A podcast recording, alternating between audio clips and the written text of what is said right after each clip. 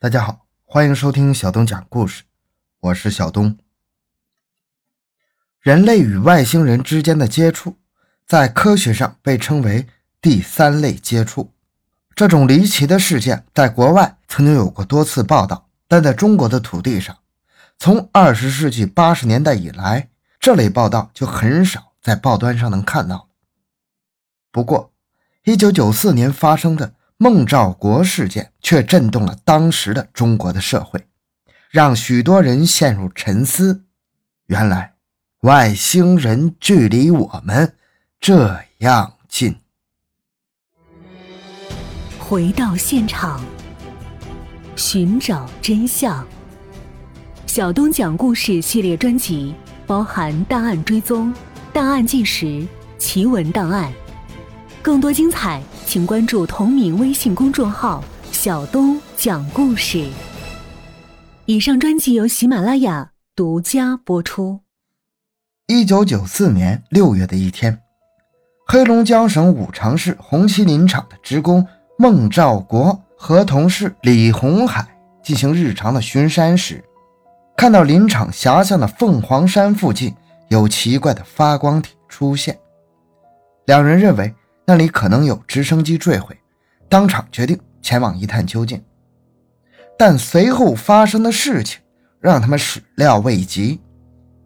根据李红海的说法，他们两人走到发光体不远的地方，他感到身体发麻，有一种被电击的感觉，同时心里忽然升起一种巨大的恐惧。于是他丢下手中的工具，掉头跑了。因为。当时实在是害怕，也没有顾及到孟兆国。李红海后来这样向别人述说了当时的情况，而孟兆国显然也经历了和李红海一样的事情。他跟在李红海的屁股后面也跑下了山坡。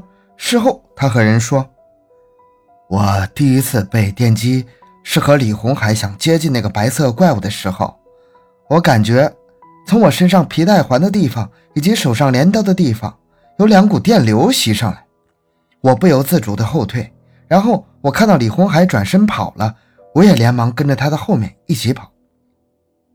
第二天，根据孟兆国和李红海的汇报，林场的领导组织了一批人再度上山，大家在离那个白色东西一百多米的时候就停住了，拿出望远镜往那个东西那儿方向瞧，可是什么也看不着。孟兆国也拿着望远镜在观察，随后让在场的人大吃一惊的事情发生了。孟兆国忽然大叫了一声，似乎被什么东西击打到似的，随后就昏迷了过去。孟兆国整整昏迷了一个月，在这段时间里，他出现了许多让人无法理解的异象。从一段后来记者对他的四哥的采访中。可以窥出一点端倪。记者问：“听说事情发生之后，你一直照顾你弟弟？”孟兆义回答：“啊，是的。从他在山上被击昏之后，一直到一个月恢复过来，我大部分时间都在陪着他。你弟弟被击昏后有什么异样？”“嗯，他像着魔似的，对他说话，他听不懂。”又好像是很难过的样子，于是我们就把他抬到山上的棚子里，那是我们上山工作休息的地方。他在那里又叫又滚的，两个眼睛瞪得像牛眼一般大，很吓人，而且好像是很怕铁质的东西。一有铁质的东西接近他，他就特别抗拒，非得使命把那铁质东西推开不行。听说孟兆国在棚子里还能倒立。对呀，他把棚顶都撑坏了。你们在棚子里有看见他所说的外星人吗？没有。女外星人的事儿是后来我弟弟完全清醒以后说的。他说当时在棚子里就有一个女外星人。后来你们把孟兆国送到护理站，听说外星人也来了，你看见过没有？没有，我从来没见过。嗯，还有没有什么可以观察到他有什么特别的症状？有一次我在家里看。着他，他就躺在沙发上，不知道怎么的，他就掉了个头，换的这么躺。说话的时候，孟兆义比划着，意思是头脚一百八十度移位。他有没有起身？没有，他就那么咚的一下就掉过来。记者在孟兆国康复之后，又对其进行了采访。孟兆国本人是这样描述的：当时我们到了地方，一眼就瞧见了一个巨大的白色的东西，我就把望远镜拿过来一瞧，就瞧见了那个白色的东西还在那里，但我不知道为什么其他人都看不见。这个时候，我看到白色的东西前面还站着一个人。我清楚地看见那个人拿出一个像火柴盒的东西放在手心，射出一道光，打到我的眉心，我感到全身一震。接下来就什么也不知道了。按照孟兆国四哥的说法，孟兆国被电击之后出现了精神错乱、记忆丧失，甚至是胡说八道的现象。比如弟弟说有外星人记住他家的情况，而随后孟兆国苏醒后的记忆的恢复。他又说出更加让旁观者目瞪口呆的话。在孟兆国讲的故事里，苏醒没几后的一天晚上，他在家里看到了一个腿上有毛的外星女性，大约三米高，有六只手指，其他与常人没什么区别。当时他的老婆孩子静静躺在床上，他自己却漂浮在空中，然后与那位外星女性发生了性行为。之后，外星女性离开，而孟兆国的大腿处出现了五厘米长的疤痕。一个月后，他穿墙走进太空船，遇到了外星人。他问起是否能再见到那之前的名女性，得到的回答是否定的。不过，外星人告诉他，六十年之内，一个中国农民的后代将诞生于其他星球上。他们同时还表示，孟兆国会有机会。去看看自己的孩子。孟兆国的这番话在当地引起了轩然大波。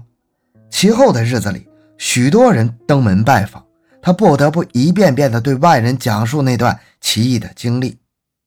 对于他讲的东西，大部分人听过则罢，并不当回事。不过，因为有一些无可辩驳的事实，孟兆国的话在有些专家听完以后，又觉得他不像是。胡编乱造的。其中，孟兆国被电击之后，为他治疗的林医生对记者阐述他的观点。林医生身体壮硕，年龄五十岁左右，说话舒坦，个性冷静。嗯，请林医生描述一下，您第一次看到孟兆国是什么症状？林医生回答：“那时候几个人要制服他都很困难。”也不知道他哪里来的那么大劲儿，我跟他说话也不理。我拿了听筒要听胸部，他就像见鬼一样，伸手把听筒打掉。送他的人来说他怕铁，然后怎么样也不肯让我听诊，两个眼睛瞪得老大，还还这么转。林医生双手比划着，意思是眼珠子左右各向不同方向转。随后，林医生又说。我心里想，这小子还会耍宝，试试他是真是假。我就点了一支烟，把烟头朝着他的眼珠子慢慢贴近。可是他就像没看见似的，眼睛一眨也没眨，还转着呢。一直到我看到那已经可以烧到眼睫毛了，还是没有反应。正常人对这么一个接近的眼睛的物体，是不可能没有反应的。二零零三年九月。孟兆国接受了一次测谎测试，即在被催眠的情况下接受一系列询问，以判断他是否在该事件中说谎。最后的结果由组织此次测谎的中国民间 UFO 研究者张静平公布。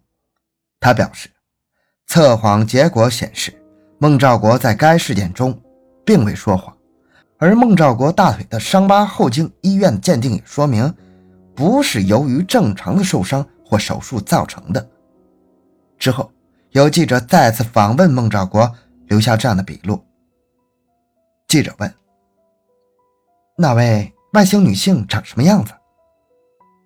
她的身高大约有两米五吧，全身都包着紧身的衣服，只露出两个眼睛和下体部位，两个眼睛就像牛眼，这么大。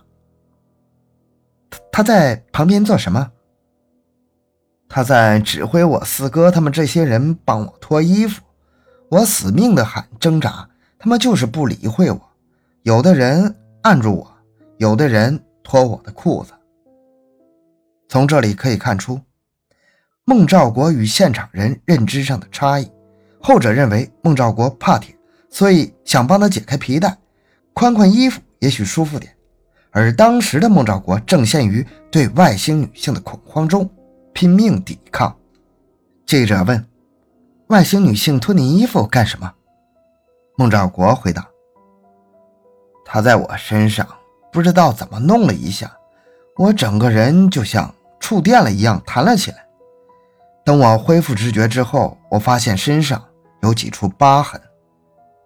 孟兆国随后向记者展示了他小腹右侧以及右大腿内侧的疤痕。按他的说法，这些疤痕和他的眉间一样，都是外星人用电光打出来的记号。随后他又说，几个月以后，他觉得伤痕处有点痒，常用手去抠，有一次竟然抠出一些东西，就像橡皮糖一样。黏黏的，还带有弹性，用手拉可拉得很长，大约半米，松手就会弹回去。不过，记者询问这些东西放在哪儿的时候，孟兆国却称本来放在家里的茶几上，后来他老婆打扫房间，不知道是什么就给丢了。而这可能是唯一在孟兆国事件中能证实他经历的物证。